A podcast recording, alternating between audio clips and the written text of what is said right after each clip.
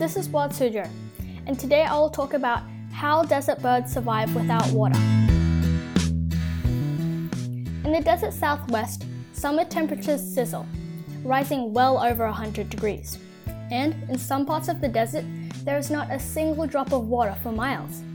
Yet, some birds thrive in the scorching landscape. Here, a black throated sparrow sings from a thorn scrub.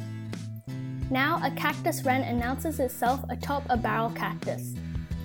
And neither will be flying miles every day to the nearest source of water. So, how do they survive?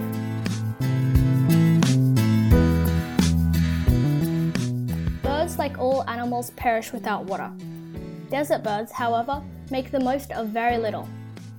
They tuck into the shade in the heat of the day, so they won't lose water in panting.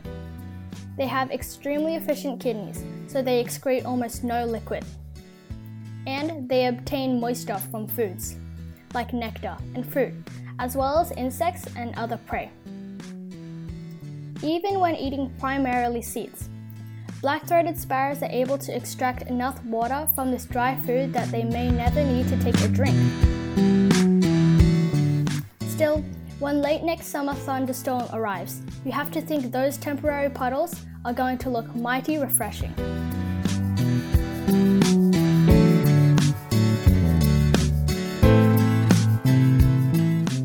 For Wild Suzhou, I'm Palm Tree, and thank you for listening.